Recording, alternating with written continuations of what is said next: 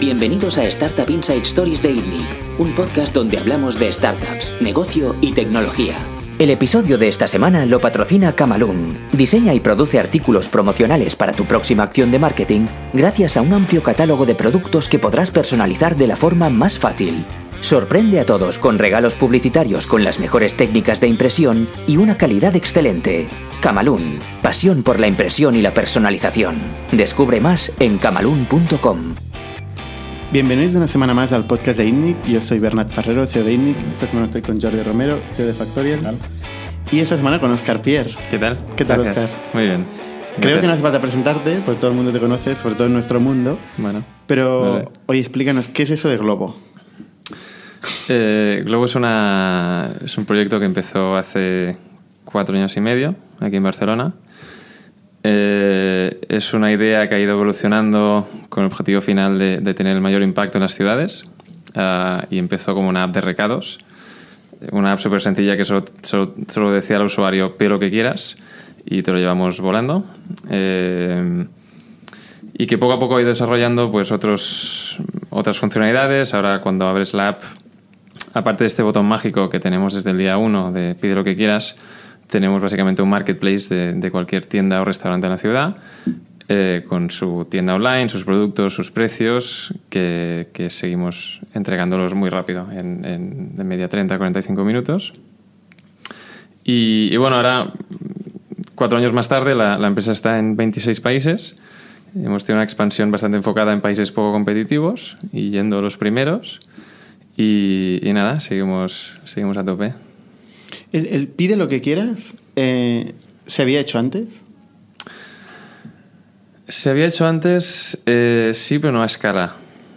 Habíamos visto algunos proyectos eh, en Estados Unidos, incluso algunos, países, algunos proyectos aquí en, en- España, pero que no habían pasado mucho más allá de ser una página de, Facebook o, o incluso un teléfono, un teléfono de un WhatsApp. Y de hecho, siempre que le cuentas esta idea a gente de, digamos, de otra generación, de 50, 60, 70 años, de Barcelona, mucha gente eh, se acuerda de- del Ángel, que era... No somos de esa generación, No. claro. No, tengo ni idea de ¿Qué lo que es es el el ángel. Si le preguntáis a vuestros padres si vivían aquí en Barcelona, puede, puede que se acuerden, pero básicamente era el, era el globo analógico. Era un teléfono que, que llamabas y te traía cualquier cosa. Y era eh, desaparecido. Hemos intentado buscar la persona detrás de, de Ángel, esta. ¿no? Era el nombre de alguien, había un señor que se llamaba Ángel. Creo que no. Creo que no. Y creo que con Sasha llegamos a encontrar la persona, eh, pero no me acuerdo qué. La persona que montó eso. Sí, que montó eso. Pero, a ver, esto es el criado de toda la vida. O sea, he puesto en otro segmento. Bueno, y lo que- concierge, ¿no? En otro Sí, sector o de sea, mercado. de, de- de, digamos, del siglo XIX, ¿no? O sea, tener alguien que pueda servirte eh, y resol- resolverte recados y tal. Esto es un servicio de toda la vida. Lo que pasa es que no se podía hacer a escala y no se lo puede permitir todo el mundo. Pero Globo hace cosas aparte de enviarte lo que No. tú pidas, no. Solo No, está- mueve. solo mueve, Entrega cosas. Entre, recogemos y entregamos. Recogéis y entregáis. Exacto. Y, y con la funcionalidad de que podemos pagar, podemos comprar en el, en el sitio de recogida. Lo cual, desde el día uno, nos dio una ventaja eh, casi mágica, ¿no? Porque ponías eh, en todos estos servicios eh, la, la selección es clave. ¿no? Tener eh, las mejores marcas de tu ciudad, eh, las mejores yo qué sé, hamburgueserías, las mejores flores. La selección es clave para atraer y retener usuarios. Y, y claro, sin querer habíamos hecho un producto que nos daba selección infinita. Ah, Cualquier producto que, está, que era comprable y llevable en una caja en la ciudad, pues la podías pedir por Globo. O sea, la propuesta de valor principal era la comodidad, ¿no? Sí, creo que empezamos atacando el, el tiempo. Y luego, cu- Eh. cuando evoluciona, ¿cuál dirías que es el, el punto competitivo clave? ¿Es, es el, el tiempo de entrega? ¿Es la usabilidad? ¿Es los costes o la eficiencia operativa? ¿Cuál dirías que es la, la clave, digamos, de, de la propuesta de valor de Globo? Em, la realidad es que el primer producto que lanzamos, el, este pide lo que quieras, que te llevaba a, un- a una, a una caja de texto donde la gente escribía, eso no funcionó. Eh, lo estuvimos probando durante seis meses y funcionaba mucho más en prensa, o sea, generaba mucho más ruido en prensa, lo compraban mucho más los periodistas que los usuarios. O sea, no se usaba. No se usaba. no adquiríamos y no reteníamos. ¿Pero a la Eh, gente le da miedo, no se lo cree o...? Un poco el, el Porque útil es. útiles, eh, creo que llegamos a dos conclusiones. Fue uno de los momentos que estuvimos a punto de cerrar cuando vimos que bueno, las, las gráficas de crecimiento eran, eran muy malas. ¿Cuándo fue esto? Esto fue en el mes 6. Ah, vale. en el mes 6. Eh, y llegamos a dos conclusiones. Una era, el servicio era caro, cobrábamos unos 5 euros eh, flat por pedido, cualquier tipo de pedido, lo cual para cosas del día a día pues eh, te lo piensas o, o tal vez es, es muy reservado para un, un pu- un nicho de, de clase muy alta. Y dos, eh, la gente tenía un poco sensación de que entraba en un restaurante o en una tienda donde el, el camarero se acercaba y te preguntaba, oye, pide lo que quieras, ¿qué quieres pedir? ¿No? Te agobia. Tanta libertad agobia. Agobia, exacto. Eh, es como si ahora bajas a, a la calle y, y paras a una persona y te oye, ¿qué quieres ahora? Te traigo lo que quieras. Eh, es raro, ¿no? Probablemente en un restaurante saldrías. La gente lo que quiere es que se lo pongas fácil, que haya contenido, que haya opciones, ¿Y fotos. esto eh, lo quitasteis del producto o lo dejasteis en plan marketing? Entonces, eso fue la, la evolución del 1.0 al 2.0. Dijimos, oye, si esto queremos que empiece a ser una, una app de crecimiento que adquiera y también retenga, eh, el usuario tiene que entrar y uno, tiene que ser más barato, no, no pueden pa- pagar mucho más de 2-3 euros. Y dos, les tenemos que enseñar contenido cuando entran, ¿no? Cuando entras en Amazon, o sea, nos impactan con mil ideas. A veces vamos ya con la idea clara, pero... eh, y eso es lo que mo- montamos, fichamos, recuerdo, a, a Gonzalo, que era el, era el, había llevado ventas en Grupalia, eh, que bueno, que era una empresa que conocía Guillermo Libre, uno de los fundadores, no sé si bueno, claro. conocéis, fue mi primer inversor, mi primerísimo inversor es, es, es hermano mayor de mi mejor amigo. Eh, y, y bueno, conocía bastante bien la historia de Grupalia y, y fichamos a Gonzalo para que empezara. Le, le dije, tío, empieza a vender, porque tenemos que montar un marketplace de dijo, ¿de cuántas? A vender Y- eh, proveedores de productos. Sí, o sea, a vender acuerdos de, de colaboración con tiendas de la ciudad. Y recuerdo ¿De la- restauración principalmente? No, No. Restauración era una más, entonces. Eso tal vez ya es el Globe 3.0 cuando nos dimos cuenta que restaurantes era la, la- la pera eh, y tenía mucho potencial. Pero al principio me decía, oye, pero ¿cuántos? Y yo decía, no sé, 10 por categoría, o sea, algo que, que, que cada categoría pues parezca que, que, que- bueno, que hay, que, hay, que hay contenido, ¿no? Y que está llena. Que si quieres flores, pues tienes, yo qué sé, cinco floristerías, jugueterías, electrónica. Y empezamos a ejecutar bastante aquí en, en Barcelona. Estamos en Barcelona y en Madrid. Eh, y ahí es cuando empezamos a ver cierta atracción. Y sobre todo empezamos a ver atracción en comida. Y vuelvo Que al tema. precisamente es donde había la competencia, ¿no? Curiosamente. Estaba eh, Just Eat con cierta penetración y estaba Deliveroo entrando. Bueno, había habido varias varias Sí. burbujas y des- des- se había deshinchado y otra vez burbuja como Sí. la nevera roja. Sí, bueno, Just Eh, con la. Sí, mm, fue la fusión de la. Alba roja. Sí. Pero es un mercado que está mucho más maduro, el tema de restaura de- la parte de restauración. Sí, claro, comparado con el resto, que, que no había nada así, pero la penetración ahora a- aún era muy, muy pequeña. Y, Pero y ahí- ¿qué ha cambiado? Porque el producto ya existía. O sea, Just Eat hace cuatro años, cinco años, Sí. era muy parecido al Just Eat de hoy, si no idéntico. Sí. O sea, O sea, nosotros no era un problema de producto, ¿no? Nosotros, ahí es cuando empezamos a aprender de food delivery y, y vimos que en, en todo el mundo de, de- de- de food delivery, comida a domicilio online, puedes, eh, puedes hablar de dos, dos, dos oleadas de, de empresas, la- lo que se llama la generación 1 y la generación 2. Generación 1, que son, aquí en el caso de España, es Just Eat o Delivery Hero Delivery. Hero, GrabHub en Estados Unidos, yo sé, en Argentina, Pedidos Ya.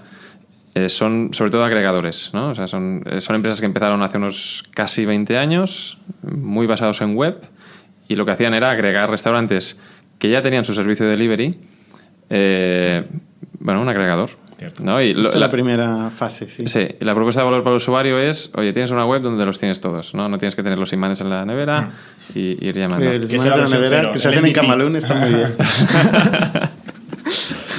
Eh, sí, no, ya. Fase 2 era Fase te pongo 2 era el delivery man. te pongo el delivery. Y la propuesta de valor para el restaurante es mucho mejor porque es, oye, no te ocupes de nada más allá de, de- de- de cocinar, que es lo que se debería enfocar en el restaurante. Y aquí es donde vuelvo al tema de, de la selección. Porque lo, lo que hace la, la- la- la fase 2, la generación 2, es desbloquea para el usuario una selección que Just Eat o parecidos nunca habían podido desbloquear. ¿no? Y, y aquí pues incluyo desde grandísimas marcas como McDonald's, marcas que no han querido tener su, su flota de delivery o meterse porque es meterse es, es- es, bueno, es un marrón. Eh, restaurantes tal vez un poco más premium que deciden tampoco meterse en delivery. Entonces, de repente nos dimos cuenta que contra Deliveroo y Uber Eats aún eran, er- eran muy recientes, estaban aún empezando, no eran Pero había tan competidores. Foodora o Take It Easy. Sí, eran muy, muy pequeños todos. Nuestro gran competidor a irruptir era, era Just Eat, yo creo. ¿no? Era quien ya tenía cierta penetración. Y nos dimos cuenta muy rápido que teníamos una propuesta de valor eh, que podía competir muy bien contra Just Eat. ¿No? Y lo O empezamos sea, a... mm, vuestra pasarela de pago y vuestra plataforma de envíos, o sea, vuestros enviadores. Y la selección, ¿no? Que el usuario lo entraba... cual hay selección infinita. Para que Exacto. vosotros decidáis. Infinita. El usuario entraba y por primera vez tenía McDonald's a domicilio. O tenía, no sé, el sushi premium de Barcelona. ¿Y teníais el- que hacer acuerdos con todos los restaurantes o podíais ir incluso... Claro, ahí es cuando empezamos a jugar. Incluso empezamos a crear eh, tiendas sin- falsas Sin, su permiso. sin su permiso o tal vez enviando un email diciendo, oye, que sepas que has sido seleccionado como uno de los mejores restaurantes y te hemos hecho una tienda aquí, pero no pasará nada. O sea, si, si entra algún pedido, pues iremos, lo pagaremos. Eh, O sea, al final- Nueve de cada diez contestaban ok, uno de cada diez se enfadaban. Eh, ¿Es ilegal? eh, te, te pueden pedir que saques la marca.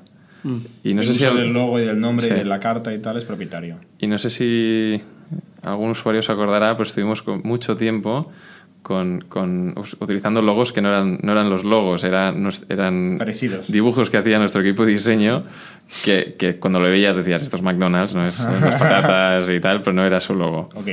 Eh, No me fijé. son bueno, son eh, algunos growth hacks que hicimos, pero que el usuario no se enteraba, porque entraba y decía, ostras, tengo McDonald's, tengo KFC, tengo el mejor sushi, tengo... Y esto era una ventaja competitiva muy fuerte.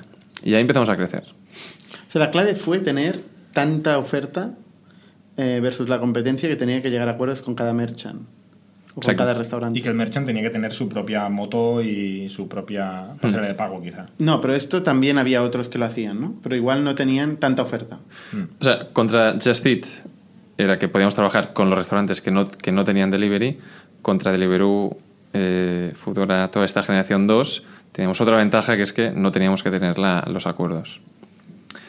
Y, y sí, Desde un punto de vista de márgenes es un, es un auténtico desastre. drama. Es un desastre. Es una ¿eh? inversión Sí. muy, muy, muy agresiva para captar cuota de mercado. ¿no? Exacto. Esto es una definición de Y- globo. Sí, y de hecho sigue siendo nuestro playbook. O sea, nosotros tenemos estas tiendas falsas o estas, estos acuerdos falsos. eh, dentro de Globo se le llaman fakes. Eh, son fake partners, lo llamamos. Y, y cada país tiene su porcentaje de fakes.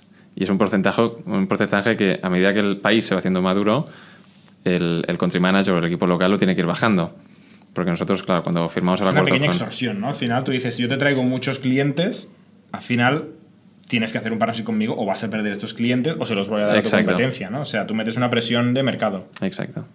Ahora, por ejemplo, en España, este dato de fake partners es, es como menos del 1%. Ya hemos, el equipo de ventas ha conseguido firmar casi todos los acuerdos importantes. Se queda Mercadona y. Que más. Mercadona sale en Globo. Es un fake. ¿Ah, sí? es un fake. Pero no tenéis todos los productos de Mercadona. No. Bueno, creo que hacemos un scrapping de su web. Ya, pero son infinitos, ¿no? O sea, si yo quiero comprar Los pilas triple A de Mercadona, las Sí. encontraré en la aplicación de Globo. Los limitamos. Ah, ponéis top ventas, Sí. categorías más populares o... Ahora, eh, y un poco pasándonos a tres años de historia, ahora el gran foco es eh, en- dentro de groceries, que es la pata más importante después de comida, después de, de restaurantes. Groceries estamos haciendo una doble estrategia. Una es verticalizar, y ya tenemos nuestros propios almacenes eh, dentro de la ciudad, en, en áreas urbanas. Son almacenes pequeños, que les llamamos Super Globo, y estocamos como unos 800 referencias. Y también... Esto no es lo mismo que lo que hicisteis con Día. Con Carrefour. O sea, Carrefour, En ah. paralelo también estamos cerrando acuerdos con grandes retailers. Tenemos uno con Carrefour a nivel global. O sea, competís con ellos y a la vez tenéis un partnership con Carrefour. Eh, sí. ¿Cómo viene competís con ellos? ¿Por qué? Bueno, porque Super Globo, Competimos porque, claro, nosotros tenemos una- Vale. un, un- un supermercado. o sea, vosotros compráis donuts a la marca Donuts Sí, y bueno, este es el modelo ofrecéis- Amazon también, ¿no? O sea, sí, sí, sí. Agregáis Nosotros- todo y luego lo que funciona, pues vais creando vuestro propio proveedor. Sí, nosotros creemos, igual que Amazon, intentamos pensar bastante en el usuario y como usuario cuando entras en la categoría de, supermercados, lo que, la- creemos que la mejor experiencia es ofrecerle un super globo, que es más conveniencia, eh, supermercado en 20 minutos, el objetivo son 15, eh, un servicio más rápido, pero también tienes Carrefour, ¿no? la cesta un poco más grande, eh, una marca en la que confías, tal vez espero que sea tu, tu favorita, eh, y pensamos en el usuario y Carrefour y lo- la mayoría de los retailers lo compran esto, ¿no? que es que al final es una estrategia para ampliar la base de usuarios y, y que todo el mundo se beneficie. Igual que Amazon pues tiene sus Amazon Basics, pero también Samsung. no ven un- canibalización, no ven que si te acostumbras a pedir a Globo, igual ya no irás al Carrefour o, o pedirás a través de su servicio. El tema es que eh, si Food Delivery tiene una presentación muy baja aún, eh, supermercado a domicilio es inexistente. Sobre todo en España es, es muy, muy baja. Mm, La Vox ha estado por aquí también Sí. explicándonos. Claro, es muy pequeña aún la penetración. Y hablando de Amazon, eh, todas las startups, casi todas las que conozco, compiten o acaban compitiendo con Amazon, Sí. pero Globo es bastante cara a cara la competencia. Claro, ahora ¿Por, sí. por qué es mejor Globo que Amazon en esta parte del mercado?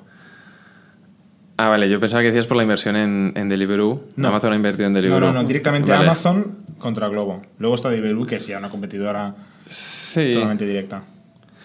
Yo, yo creo que la, la mente de los usuarios clasifica las marcas por casos de uso o por áreas de uso, ¿no? Y, y creo que nuestro, nuestro área de uso es, está muy marcada versus, versus Amazon, ¿no? La gente abre Globo cuando necesita algo ya, en 30 minutos, eh, de su ciudad, sobre todo un, un- un recado o un envío o, o comida a domicilio, que son casos de uso que nunca abrirías Amazon. Em, Sobre todo Sí comida a es- domicilio. sobre todo comida a domicilio.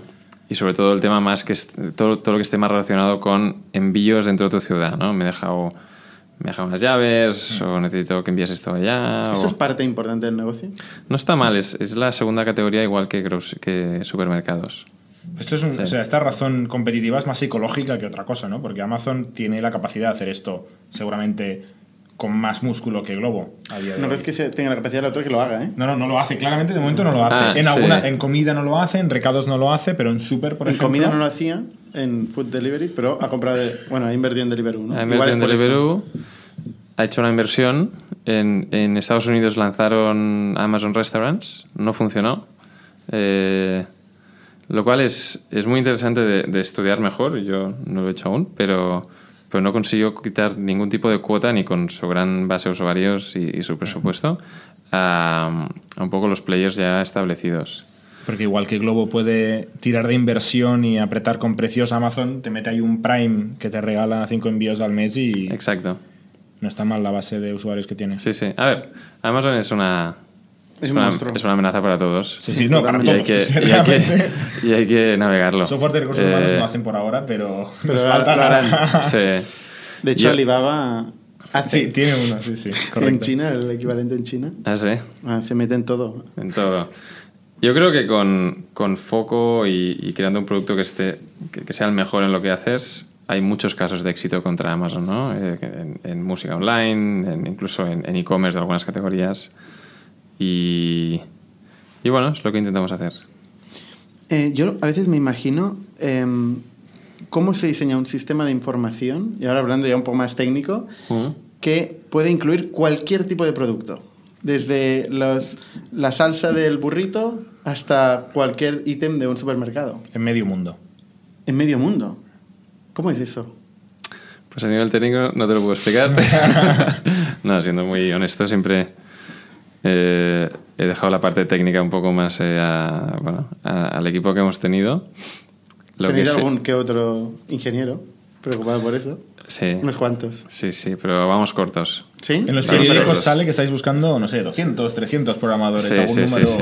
ridículo casi de lo grande que es, ¿no? No, pues, pues que es cierto, o sea, la complejidad del globo que es lo que has dicho, ¿no? Eh, muchas categorías, muchos productos, pero es que lo tienes que elevar a 26 porque tenemos 26 países y, y países tan distintos como Egipto, Kazajstán o Perú, ¿no? Y, y- y- y cuando piensas en las ciudades y cómo funcionan las ciudades de cada uno de estos países, la complejidad es, es, es bestia.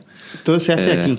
Todo se hace aquí y acabamos de comprar una empresa en Polonia eh, de food delivery que también tenía un equipo de tech y esto, bueno, parte de la parte de, la- de- de- de los assets de esa empresa era también el equipo tech y vamos a empezar a montar un equipo, un, un hub ahí en, en Varsovia, en paralelo a Barcelona, pero el, el principal será siempre Barcelona. Oye, desde un punto de vista de, de captación, ¿no? Eh, si nos vamos al marketing un poco, eh, ¿qué es más difícil, captar comercios, riders o clientes? Porque captáis los tres. Sí, quedamos los tres y los tres son usuarios. Eh, Y los tres y- son usuarios, vale. O sea, los tres los miramos como si fueran usuarios con sus métricas de satisfacción, su retención. separados. Separados, claro. Em, su CAC, todo. Yo creo que la, la parte más vulnerable de nuestro negocio son, eh, dentro de partners, los más importantes. O sea, volviendo al tema de la selección. Selección es clave. Si tienes la mejor selección de la ciudad y una, y una selección que es, que es competitiva, o sea, que, que- que va más allá de tus competidores, tienes un asset fuertísimo para ganar. ¿no? Si, eres, si eres la única app en Kazajstán que entrega McDonald's, el mejor sushi de la ciudad, la mejor hamburguesa, etcétera, etcétera, tienes muchos números para ganar. Entonces, ¿Calidad o cantidad de proveedores de eh, selección? no, es más calidad. Son Calidad, los ¿eh? mejores. Es más calidad. Grandes sí. marcas. Sí, y sí. exclusividad, porque has dicho Y es exclusividad, la única, pero esto exacto. hasta ahora no ha pasado, ¿no? O sea, la exclusividad Sí, sí, o sea, en, en todos los países jugamos con exclusividad, es, el- es nuestro día a día. ¿Y qué porcentaje Intentar. de partners son exclusivos, me dirías? Más Creo o que de menos? pedidos está, está como en el 20%. Ese 20% de los pedidos van a partners exclusivos. Exacto, sí, más o menos. Entonces esto es la- lo más vulnerable y, y donde, bueno, somos más agresivos para adquirir. En la parte de, partners. ¿Y ¿Esto rider- se paga? Los, Eh, O sea, esta exclusividad y estos partners, ¿cómo se consiguen? ¿Qué hay que hacer para que vengan? ¿Cómo De- se les convence? Em, pues depende, depende de la competencia. Depende de la competencia. Nosotros cuando fuimos a, a LATAM eh, tenemos un competidor ahí que se llama Rappi, que es, que es, que es, eh, es el, más el, el competidor más agresivo que hemos tenido. Eh, y ahí pues vimos como, como sí, se, se han hecho locuras. Nosotros siempre somos el menos loco. Creo que somos un player bastante racional. ¿Qué, qué significa locuras? ¿Qué tipo de locuras? Eh, bueno, pues eh, transferir dinero. Transferir dinero O para sea, conseguir un- una exclusividad a, sí, a cuenta perdida. Comprar la exclusividad Sí, directamente exacto. con cash, no con garantías de A ver, tráfico, locuras ni- que también ves en otras industrias, ¿no? Ves también en, no sé, las cerveceras también lo hacen con, con cadenas de hoteles. Eh, pues en Food Delivery también pasa. Food delivery siempre ha habido locuras un poco, ¿no? En la nevera roja, y me acuerdo, Sí. la gente se metía carteles, no pegatinas en los Sí, sí, sí, restaurantes sí, sí, que sí. No, eran, no eran ciertos, se quitaban el del otro, ¿no? Esto siempre Sí, ha sido sí, es sí. un mercado agresivo. O Es agresivo y, y los inversores me lo dicen, me dicen, oye, es que estáis locos. Y todos más loco. y todos tus competidores están locos. Y, y yo lo que contesto es, el tema es que estamos en un mercado que está, pre- o sea, que la previsión es que crezca un 25% cada año, los siguientes 10 años. ¿no? Es que hay pocas industrias a ni- que a nivel de penetración y oportunidad vayan a crecer tanto. Y creo que todos los players también sabemos que, que no hay espacio para muchos, hay espacio para uno o para dos en cada país. Probablemente más para dos. Eh, no, no creo mucho ¿Por que qué? los. Porque volviendo al, al triple marketplace, ni los partners, ni los, ni los riders, ni los reguladores creo que van a permitir eh, Monopolio. monopolios. Nosotros ahora hemos entrado en Turquía, que es un mercado gigante de Delivery Hero, probablemente el más grande que tienen, y estamos viendo, bueno, mucha, era un monopolio 100%, no había ningún otro player, y estamos viendo muchas eh, facilidades dentro de lo difícil que es. Eh, por ejemplo, los partners están súper contentos de que estemos ahí, ¿no? Y nos invierten en nosotros para hacer marketing juntos. Em, los riders también. Yo creo que hay, hay ciertas dinámicas de mercado que permiten dos players. Vol- Volvamos al marketing, que me he quedado con la... Sí, perdona. Porque teníamos riders, comercios y usuarios. Dices, lo más complicado es captar eh, comercios. Sí. Los, los mejores. El long tail no tanto. De hecho, nosotros ya hemos lanzado aquí en España, para que te hagas una idea, un onboarding automático. O sea, hay muchos restaurantes que están empezando a vender en Globo sin tener ningún contacto con... En caso, que, en, caso que lo necesiten, sí, hay una atención al cliente y al partner, pero sí, La, forma de llegar al comercio es con, con comerciales, ¿no? O sea, Sí, una fuerza de ventas, sí. ¿Y La- no lo limitáis? Perdón, ¿eh? No, o sea, Sí, sí, sí, hay un proceso de, de aceptación, sí, sí. La forma de llegar a, a riders y a clientes, ¿cómo es? ¿Qué hacéis? Riders es bastante orgánico, es bastante boca a oreja. No, boca Eh, oreja, pero el primer día cuando abrís una ciudad, algo haréis. Eh, sí, el primer día se, se hacen dos cosas. Se utilizan normalmente portales de, de trabajo, que son, suelen ser gratis, o, o si no hacemos ads. Hacemos ads. ¿Y clientes? Y, ¿Qué es? y clientes es, es... Bueno, nosotros... eh, Yo lo que siempre le explico a los inversores que les cuesta un poco entender, pero creo que fue sin quererlo de las mejores deci- decisiones que hicimos, eh, que nuestro, nuestro CMO, desde hace dos años y pico, es Alex Menal, eh, que era una de las personas en España con más experiencia en el mundo offline. Eh, venía de, de liderar muchas marcas en, Rekit, Rekit Beckinser, eh, producto de bueno, CPGs. Y esto fue una decisión que parecía un poco contradictoria porque, oye, somos una empresa online, vamos a adquirir por muchos ads, pero hemos visto que nos ha dado una, una ventaja competitivo, competitiva versus a todos los competidores que no suelen tener este perfil a nivel de crear una marca. Es decir, nosotros creo que somos especialmente buenos en hacer campañas offline de tele, de outdoors y, en general todo el círculo, obvi- obviamente también online, eh, pero creo que somos especialmente buenos en clavar el mensaje, eh, hacer un plan de medios bien, o sea, sabemos hacer la tele muy bien. Vemos a nuestros competidores que no saben hacer tele, ¿no? que hacen la mega campaña en el Mundial de Fútbol y después no vuelven a impactar a nadie. Eh, Súper ineficiente, ¿no?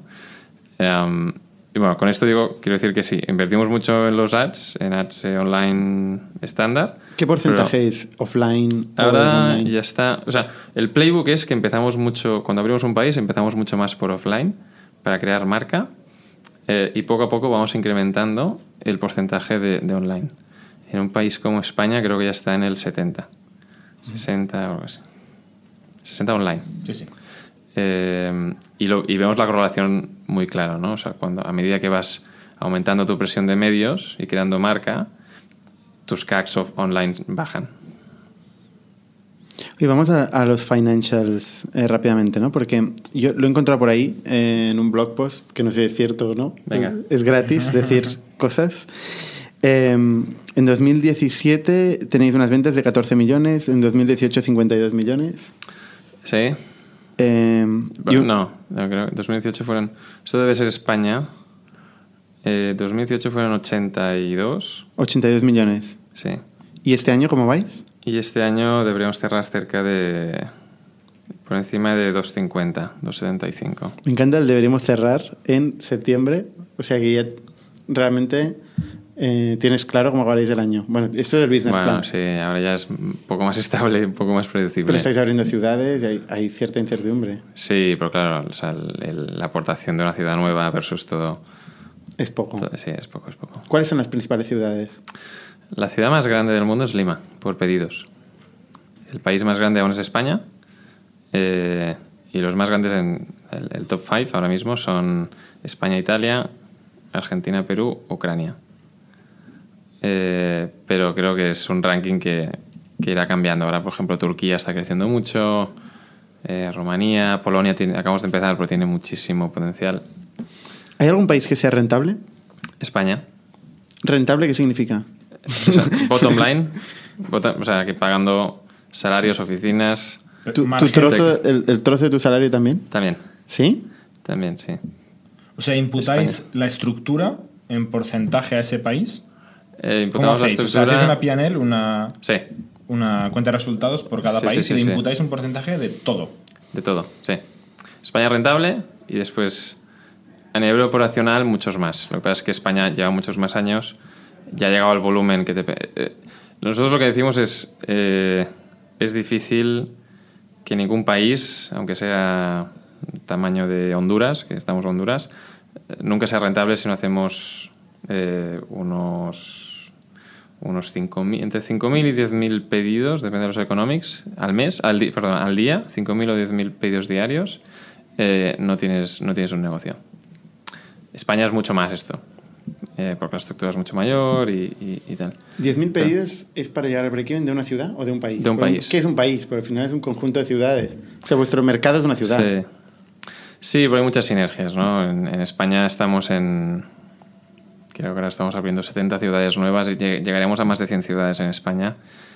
Y obviamente la- Cuando hacéis la- tele y tal, es nacional. Es y con lo cual nacional. tiene mucha sinergia entre ciudades. Sí, el equipo de ventas también es muy nacional. Eh, trabajamos mucho con cadenas, que están en muchas... Sí. O sea, el, el incremental de cada ciudad nueva es a nivel costes es muy bajo. Dentro de un país. Volviendo a los financials, eh, el año pasado quemasteis 45 millones, ¿puede ser? O si, si la facturación no estaba bien, tampoco estará bien el resultado. No, yo creo que vamos un poco más. Un poco más, vale. O sea, era España claramente los, los números que tenía. Creo que sí. Creo- recuerdo este blog que estaba mal. sí, sí. es- es- de- de- ¿Te acuerdas dónde era? No. Bueno, yo tampoco me acuerdo. Sí, la verdad es que como te lo iba a preguntar, tampoco he Sí. investigado mucho. Em, son unas pérdidas bastante considerables. Hmm. Bastante bestia, ¿no? O sea, ¿cómo- ¿Estaba en el plan, primero de todo? Eh, la verdad es que no me acuerdo, pero seguro que el 1 de enero no estaba en el plan. el, el- el tema es tenemos un board muy, muy dinámico y siempre nos ha sorprendido la oportunidad, nos sigue sorprendiendo la oportunidad y el crecimiento. Y también hemos levantado más capital de lo que, de lo que esperábamos. ¿no? En, eh, a- en agosto o sí, más o menos en agosto del año pasado, cerramos una ronda y, y- y- como aún estamos muy lejos de saturar nuestro crecimiento y de saturar nuestros canales de, de adquisición, eh, pues con el board se decide acelerar más. O sea, el objetivo es crecer eh, lo más rápido posible. ¿Hay, hay un business De plan que llega a la rentabilidad? Sí, sí, siempre. Siempre. Sí, siempre. Con- en, o sea, en- en cualquier momento eh, podemos discutir cómo realista era, pero en cualquier momento con el cash que tenemos en, en caja se diseña un plan que nos, que nos lleve a rentabilidad. Todos los emprendedores tienen un business plan que los primeros tres años palman y el cuarto se hacen millonarios. El tuyo también era así, ¿no? Normalmente al cuarto o quinto año hay 3, EBITDA, 4, 5, una 10 EBITDA millones de brutal. vida en los business plan de emprendedores Ah, el mío, el primero, sí, claro. El mío era muy poco ambicioso. Que A veces lo miro. Sí, sí. ¿Qué, recuerdo. qué- qué esperabas hacer eh, en 2019? eh, yo recuerdo que largo, largo plazo, o sea, supongo 2019, llegábamos a, a 10.000 pedidos al día. Ahora estamos en. Que era el en- break-even, según has dicho. Sí, sí, era positivo. Ahora estamos en más de 220.000 al día. Em, ¿En todo el mundo? En todo el mundo. Y recuerdo pasar solo a mi padre, que entonces era mi, mi único mentor, y me dijo, tío, esto es imposible. O sea, ¿cómo quieres, o sea, ¿cómo, cómo quieres entregar 10.000 pedidos al día? O sea, tecnológicamente es imposible. Y, y le dije, bueno, déjame, déjame probarlo. Déjame en paz, ¿no? Es curioso porque mm, tú hablas de que la idea ha evolucionado, sí. em, con lo cual eh, la importancia de la idea eh, es relativa, ¿no? Eh, teniendo Sí. en cuenta que Sí, sí. has ido cambiando, digamos, tu plan cada año. Sí, sí, yo creo que Globo es, es un, un- un poco un tópico, ¿no? El tema de, la, de que la idea no importa, pero creo que es un, Globo es uno de los ejemplos. La idea desde el día uno tampoco era brillante, era, oye, no sé, te, te entregamos cualquier cosa. Y creo que el éxito de Globo ha pasado más por la cómo nos hemos ido adaptando, eh, escuchando al usuario, qué no funciona, eh, cómo montamos la siguiente versión. Y ¿Cuál ha sido la clave de lo que habéis hecho, que habéis hecho bien, que otros no han hecho bien, por ejemplo? Esta pregunta es la que hace todo el mundo, ¿eh? ¿Cuál es la, Ya, es ¿cuál verdad. es la Mira que lo divertido está pensando antes, vamos a sacar lo que no se habla nunca. es que ahora lo has dicho así, lo has hecho... Mira, Porque tú has dicho que ¿Cuál no eres, receta? no eres técnico. No, o sea, No soy el técnico. equipo fundador no sois técnicos. No, a ver, yo soy, soy ingeniero y podía entenderlo al principio. Ahora no, ¿Ingeniero de los de verdad o de los, de los nuestros? Soy ingeniero aeronáutico, o sea, Ah, no, vale. de mentira. Pues, es bastante de verdad. Pero no has hecho muchos aviones. Eh, Bueno, estuve en Airbus tres meses y me fui. Ah, bueno. Sirvió para ver que tenías que hacer otra cosa, ¿no? Me sirvió para hacer el business plan de, de Globo. Sí, pero es tecnología, es go-to-market, es eh, levantar mucha pasta. y meterle presión al mercado. Mira, ha has sido- dicho Globo ha sido un éxito, pero Sí, sí, me sí. está- ¿por qué? Hasta ahora, ¿no? El éxito que puedas considerar hasta sí, ahora. Sí, sí. A ver, me viene a la cabeza un par de cosas. Yo creo que una es eh, que también fue bastante natural, mi manera de fichar. O sea, yo empecé con 22 años. Entonces, creo que algo que hice bien desde el día uno es ser muy honesto en que no, no sabía nada eh, y tenía que, ¿no? Básicamente montar equipo que, de gente muy buena, mucho mejor que yo y creo que también es un tópico, pero creo que en, nuestro caso lo, hemos, lo, hicimos, lo hicimos bien y, y fiché gente buena y los dejé operar eh, libremente. Después, em, creo que hemos combinado, hemos tenido un mix de, de, bueno, lo que llamamos en Globo Gas, que es nuestro primer core value, ¿no? de ambición y rápido. em, o sea, de verdad nos creemos que es la aventura de nuestra vida y, y- y siempre miramos el, el- el upside. ¿no? Cualquier decisión que tomamos, aunque tenga ciertos riesgos, siempre, oye, pues esto que nos puede traer, pues va, vamos, ¿no? aunque tenga riesgo. O sea, asumir muchísimos Eh, riesgos constantemente. Muchos, no. Globo ha estado eh, al borde de, de palmar tres veces. Eh, y ha sido parte del, del juego. Pero ha sido esta combinación de gas también con, con dentro de nuestro sector y dentro de toda locura, somos un player muy racional y bastante eficiente, ¿no? O sea, cuando presentamos que España... Sí, sois el es play re- con menos gas. o sea, con una P&L más, más sostenible. Vale. Y esto ha pasado por, por, eh, por necesidad. Comparado, sobre todo, Deliveroo, Deliveroo, Rappi. perdón, y Rappi. Los de Estados Unidos, ¿Quién obviamente es en los Estados chinos. Unidos? ¿El globo de Estados Unidos? eh, Uber Eats. Postmates, Uber Eats Postmates. y DoorDash. ok. Entonces, nosotros por necesidad, como, se- como éramos una empresa de, de Barcelona, eh, al principio enana y compitiendo contra monstruos, o sea, cuando, cuando estábamos intentando levantar dos millones y medio, Deliveroo anunciaba una ronda de 300 millones, ¿no? Y ya estaba en España y en Italia. Entonces, el, el- el pitch era siempre muy difícil a los inversores y siempre hemos levantado eh, rondas un poco agrupando varios inversores pequeños y montando rondas como hemos podido. Al Sobre final, todo al principio, ¿no? Que decíais crowdfunding y business angels de la Exacto, vez. exacto. Hemos escalado el crowdfunding hasta casi la serie C o D. ¿Sí? O sea, es nuestra última, inédito, ¿no? nuestra última ronda entraron, no sé, eh, entraron tal vez ocho socios nuevos. Nunca hemos tenido un, un- lo que llaman un, un anchor investor, ¿no? Que, que, que Un valiente te pone que dice- 100 millones y sabes que te puede poner otros 100 millones. Esto nunca lo hemos tenido. Y al final, bueno, lo, lo- lo hicimos muy, de manera muy transparente con el equipo. eh, el cash que teníamos, las, las dificultades de levantar capital. Y, ha- y han habido varias etapas de chicos, o sea, tenemos que llevar los países y las ciudades a rentabilidad porque es que no hay otra, no tenemos cash.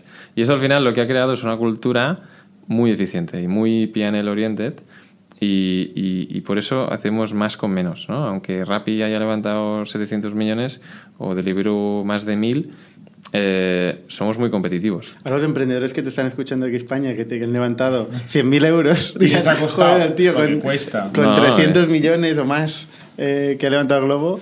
Es que Pero esto- esto es depende relativo. con quién te compares, ¿no? Todo es relativo. Sí, y yo, o sea, la, la ronda de también de 120.000 que hice al principio, al final no, no se diferencia mucho de la de ahora, ¿eh? O sea, tiene las mismas complicaciones y Y eso de levantar pasta con tanta gente lleva mucho trabajo, ¿no? mucho trabajo. Por otro lado, tiene eh, cierta ventaja que es que te permite mantener el control, ¿no? Al final tú eres el punto de, Sí. de unión entre toda esta gente, ¿no? Esto es bueno, sí. no hay un pues- socio muy fuerte. Exacto, esto es bueno y, y permite que sea todo bastante democrático. Y Pero el control de la compañía lo tienen los inversores si los juntáramos. claro, Se ha levantado mucho dinero. sí, sí. Y tenéis un consejo de administración, ¿no? Donde estaréis fundadores, entiendo. Estamos fundadores. ¿Estás tú principalmente como fundador? ¿O estás Sacho también? Estoy yo, Sasha está como observer. Mm. Y somos un, un consejo de ocho. eh, y es todo muy democrático, que es el riesgo de tener un, Hay un- que ponerse de acuerdo. un gran inversor que tiene el 30%, que siempre tendrá pues, eh, Arrastra mucho. intereses secundarios, que ahora se acaba su fondo, quiere liquidar. Bueno, estas cosas en Globo no pasan. Cada vez menos democrático, porque los últimos inversores tienen bastante peso, imagino. No creas, el, el socio más grande en Globo tiene un 13%.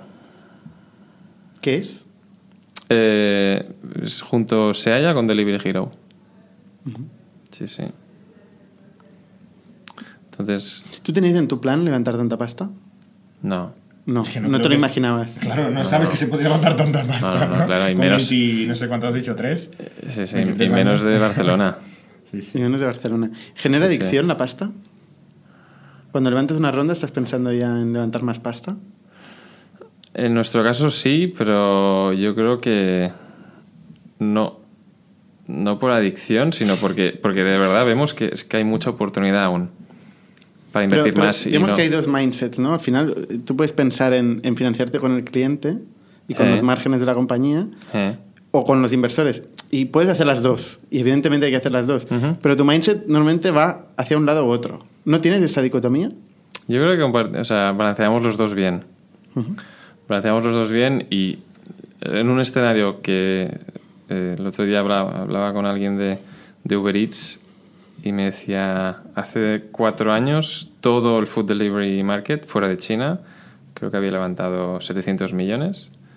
Ahora han levantado en total 8.000 millones. ¿no? O sea, es, es un mercado que los inversores ya saben que será gigante, que va a crecer mucho. Entonces, quieras o no, te tienes que mantener muy competitivo también en fundraising y también en budget. Claro. Eh, Se ha rumor- rumorizado que SoftBank estaba viendo Globo. hmm. ¿Se puede confirmar o...? Sí, es cierto. Es, es, eh, hemos hablado con SoftBank, pero es que hemos hablado con todos. Con Hay todos. rumor, ¿no? con todos y... Y no, SoftBank le encaja estos modelos, ¿no? Porque el, el, el playbook de SoftBank, igual que en SoftBank Rides, es socio en Uber. es socio en Uber. Y en. Rappi. Y en Rappi, sí, sí. Se, se sabe que paga bien eh, SoftBank, incluso demasiado en algunos casos, como el caso Sí. de WeWork que ha salido... sí. O, bueno, Slack, por ejemplo, ¿no? Eh, Sí, que, sí. que se ha bajado la valoración a casi No, no, la mitad. Uber. Sí, Oye. Uber. Sí, Uber, llevamos unas semanitas de, Sí, que se está de hablando... IPOs divertidas. Se está hablando de SoftBank bastante, ¿no? Incluso todas las cosas que han pasado con el fundador de WeWork, eh, que ha, digamos, abusado un poco de su posición, ¿no? Sí, sí. Esto no indica que es poco... El dominio de globo.com no es tuyo, ¿no? No lo pusiste a tu nombre. Ahora se dan cuenta. Mierda. No lo es, no lo es. Pero no indica que, que SoftBank o, estos grandes fondos al final tampoco son tan profesionales o no, no están tan metidos. O...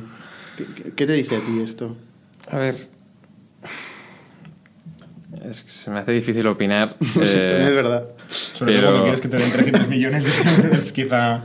No, pero sí, o sea, sí, o sea, no diré nada que no, compa- no haya compartido con ellos, pero sí que sí que, has- sí que he visto empresas que, que cuando entran en, en el mundo SoftBank se irracionalizan un poco.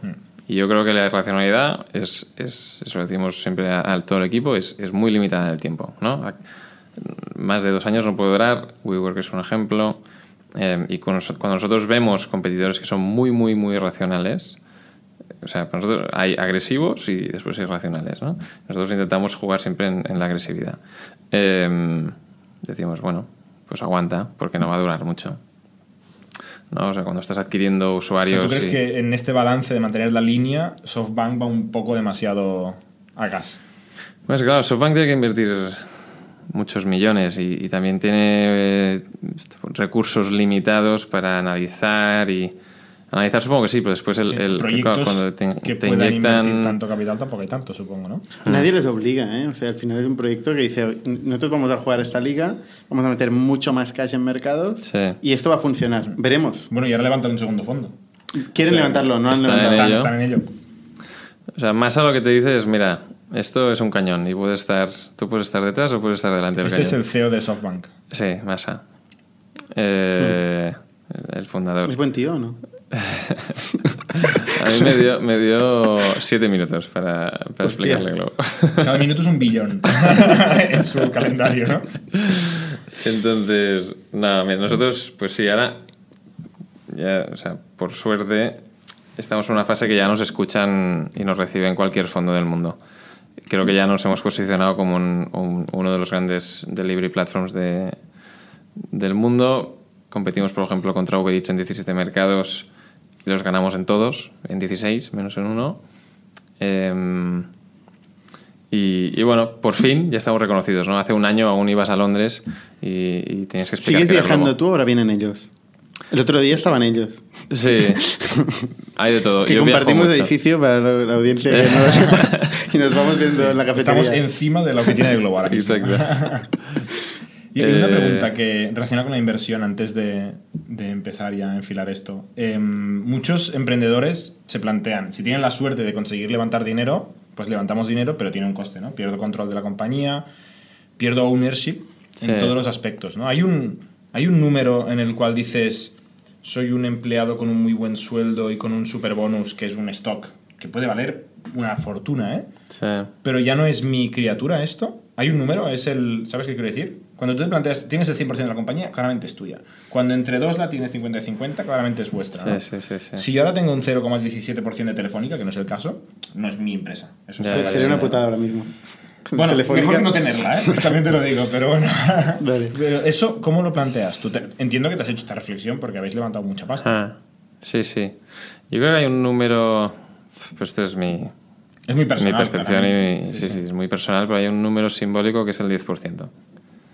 O sea, que- ¿tú que- crees que eres un socio considerable propietario de la compañía al final, ¿no? Sí, que sigue siendo fundador, que has decidido optimizar por el impacto y, y el, y el- y el tamaño del pastel. Eh, pero sí, creo que cuando entras en los eh, dígitos, un dígito porcentaje, pues entiendo que, tal vez no, ¿eh? pero entiendo que puedas sentir esta, esta sensación de, oye.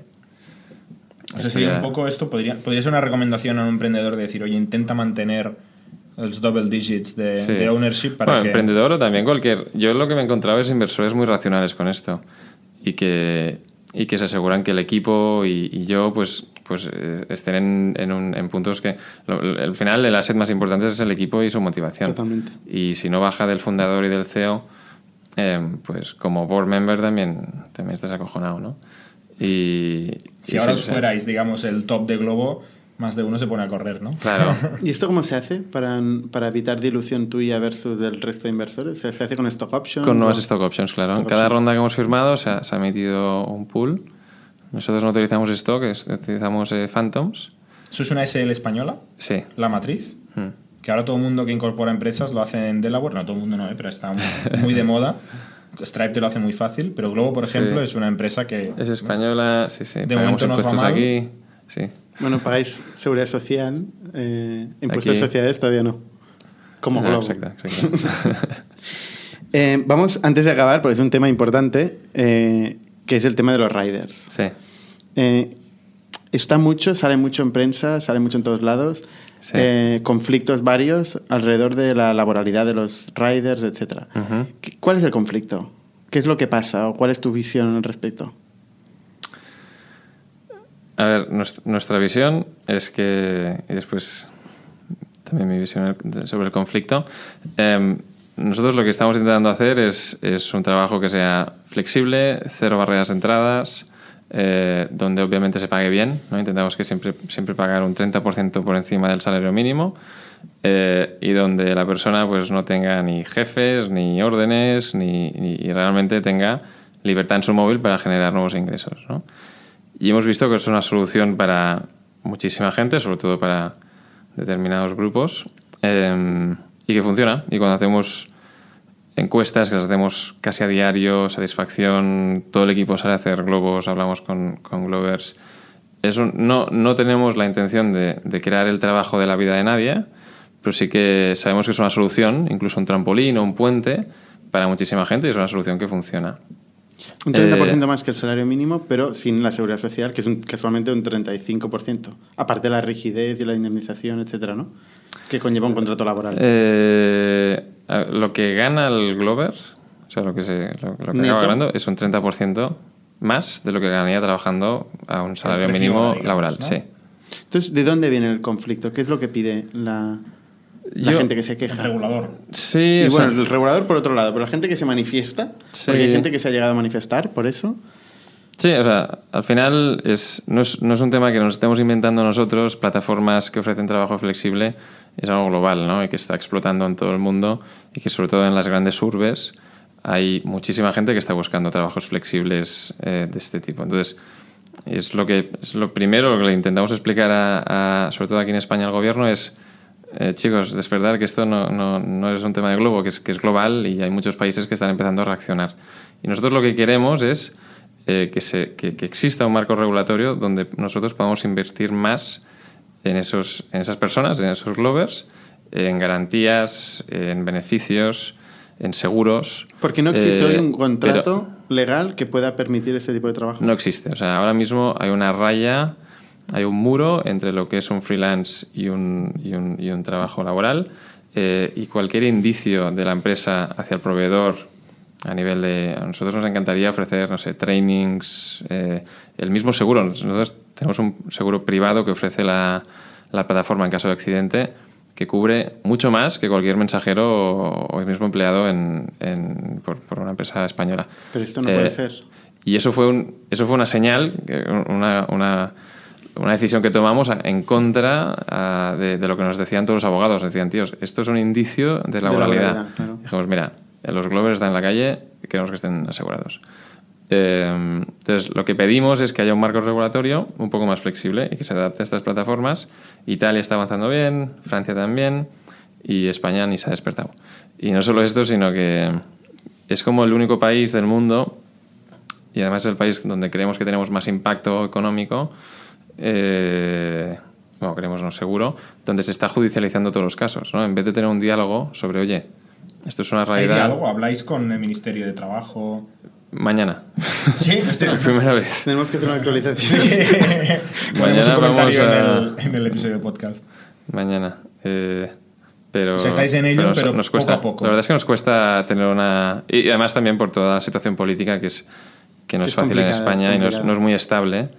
O sea, lo ideal sería un contrato eh, freelance pero un contrato donde la un persona trade, una especie de trade porque Zapatero intentó algo parecido bueno ahora son trades todos pero incluso con trade estamos muy limitados a nivel en, en qué cosas podemos ofrecerles nos gustaría un contrato más flexible donde nosotros podamos invertir más más beneficios, más seguros, eh, incluso esas personas que trabajan más horas, ¿no? Hay, en Globo hay de todo, hay gente que trabaja 5 horas por semana o, o, gente que trabaja 60. ¿Puedes hacer lo que pues, quieras realmente? ¿Puedes trabajar una hora al día? Puedes trabajar una hora al día. ¿Y puedes hacer 100 horas a la semana?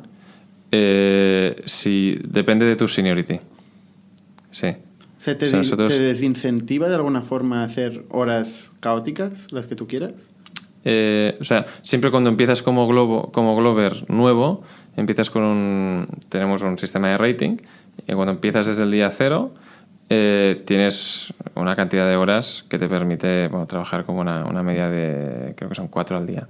Si quieres más, pues ahí, como no tenemos demanda para todos y la demanda se suele concentrar en los, en los picos de comida, eh, abrimos esos slots que son un poco más valle a los globos que tienen más seniority. Uh -huh. eh, o sea, lo que la bueno, ley... más, más, seniority y más, y más ratings eh, buenos. Para, una pregunta, Oscar. O sea, para que tuviera sentido que contratarais de manera laboral a los writers, qué es lo que le falta al sistema. ¿Es un tema de coste? ¿Es un tema de poder darles de alta y de baja constantemente? ¿Qué es lo que os impide hacer esto? Eh, la flexibilidad del modelo. O sea, estas plataformas... ¿Pero es, es el, el, activar y desactivar? ¿La flexi ¿qué, ¿Flexibilidad en qué? Bueno, o sea, cuando de, de, de la persona, de, de, las personas que se están apuntando a estas plataformas, eh, que principalmente lo que buscan es, es esto, ¿no? Poder conectarse y desconectarse cuando quieran y después por la parte de negocio cualquier plataforma, sea Uber, Globo, etcétera, tenemos unos picos de demanda que sin un sistema flexible no podíamos garantizar. Y cuando, yo sé, cuando hay un partido del Barça Madrid, pues tendríamos que cerrar la plataforma, los restaurantes no, no, tendrían pedidos. Y una plataforma que sea justa, porque al final los Glovers son usuarios y tienes que poner incentivos que, que, todas las partes compren, pues te da esta flexibilidad para escalar en picos también. ¿Y el, el, caso de las cesiones de licencias, esto...? Esto estamos en ello, es una realidad. Que hay fraude dentro una... del uso de Globo, ¿no? Sí, o sea, es una realidad que hemos detectado... Incluso gente que no tiene poco. ni permiso, o sea, permiso de residencia en España. Claro, ¿no? sí, sí, no, esto es un problema. Es, es eh, y el contrato está muy claro, que firmamos con, con cada Glover, que es, es, es personal intransferible. ¿El responsable es el Glover en este El caso? responsable es el Glover. Pero podemos hacer cosas para evitarlo. Perseguirlo más o menos. Ahora todo lo que hacemos es manual, intentar, bueno, manual o con modelos, modelos de, de data, intentar cruzar eh, bueno, ciertos movimientos o ciertos comportamientos que indican que hay más de un usuario de, de una cuenta y bloquearlos. ¿Hacer una foto? Eh, Hacer cuando una- entrega, tipo un el patinete reconocimiento. de, de Bert. Sí, un reconocimiento facial sería la, la solución. Estamos mirando cosas. Para- Antes, antes de cerrar, sí. Yo tenía mucha curiosidad en un tema, si quieres metemos dos rápidos. Pero tú como persona... Ah, mira, este, Vale, su vida. Es que lo he visto antes en tus notas. ¿Cómo ha cambiado tu vida? Exactamente. es una persona que de ser un becario, ¿no? En, en Airbus, has dicho, un Sí. joven de Airbus, ¿no? Becario. Eh, ahora es el, eres el CEO de la empresa de mil no sé cuántos trabajadores. Sí. Sales en prensa. mm, ha cambiado tu vida desde que empezaste Globo a hoy, ¿no? Sí. ¿En qué ha cambiado? Eh, a ver, yo digo que esto es la aventura de mi vida y que es un sueño hecho realidad. Eh, y soy muy consciente día a día. También es una fase de, de crecimiento personal día a día. O sea, yo sé que o escalo con la empresa o algún día no seré el CEO de Globo o, o Globo necesitará otra persona. Esto, esto yo y creo que cualquier rol dentro de la empresa. ¿Y cómo ha cambiado? Bueno, soy. Creo que confío mucho en la exigencia y en el esfuerzo. No, no soy de los que cree que con 40 horas a la semana puedes construir algo eh, único y muy grande. Entonces ha habido muchos sacrificios y lo siguen habiendo. Pero me sigo tomando esto como la aventura de mi vida. Creo que, eh, pues, idealmente pueda seguir con Globo y seguir innovando y emprendiendo dentro del Globo muchos más años. Y tal vez después habrán otras aventuras emprendedoras, pero eh, siendo honesto, creo que nunca tendremos otra tan grande. ¿La gente te para por la calle? Poco. Ni para bien o para mal, ¿eh? Porque también hay gente que se queja también. Sí, sí. Bueno, para mal nunca me ha Me ha llegado la pasado. hamburguesa, ¿no? Eso ya no me pasa. Al principio era, ¿Sí? era muy Te intenso. mandaban pero- WhatsApp, ¿no? Sí, sí, sí. Oye, ¿dónde está mi pedido? Em, pues sí, no. ¿Y haces algo aparte del Globo tú? Eh, sobre todo novia, que bueno, es casi mi mujer, llevamos 11 años juntos. Eh, y mi tiempo libre es, es deporte, pero siempre que me conecte con la natura. Es, eh, es, correr en la montaña, bici de montaña. Eh, es donde Tiene que ser un sitio que no llegue un Glover. Exacto. casi donde no llegue cobertura. Eh, tu rol con Sacha, ya última pregunta, ¿eh? Porque tú, tú, eh, tú eres muy humilde, yo entiendo, ¿no? Aunque no te conocía, y entiendo que en cierto momento dijiste, ostras, necesito un CEO. Un momento muy inicial, ¿no? Que, que, que yo creo que Sacha fue un CEO durante un tiempo. ¿O no? ¿O fue un director general, una especie de, de mentor? Sí. Mira, ese Sasha era, fue inversor, fue el primer inversor grande. Bueno, hicimos- empezamos esta ronda pequeñita que donde entró Guillermo o, o empezó Guillermo Libre con un mini ticket. Eh, Sasha, cuando lo conocí, me dijo, "Ostras, me encanta, lo he estado pensando mucho, eh, justo esta idea. Lo que quede de la ronda, que eran, no sé, 50.000 euros, los eh, resérvamelos a mí. Em, y empezamos la relación, nos llevábamos muy bien, eh, éramos un equipo de cuatro, super juniors todos, y Sasha venía, claro, Sasha para nosotros era el, el profesor, ¿no? Y, y dijo, oye chicos, esto me encanta, me encantaría unirme, y yo dije, ostras, y tanto, o sea, no, no definimos ni un rol, ni un título, ni nada, obviamente cofundador, porque el, el- la empresa aún llevábamos tres meses, no era nada.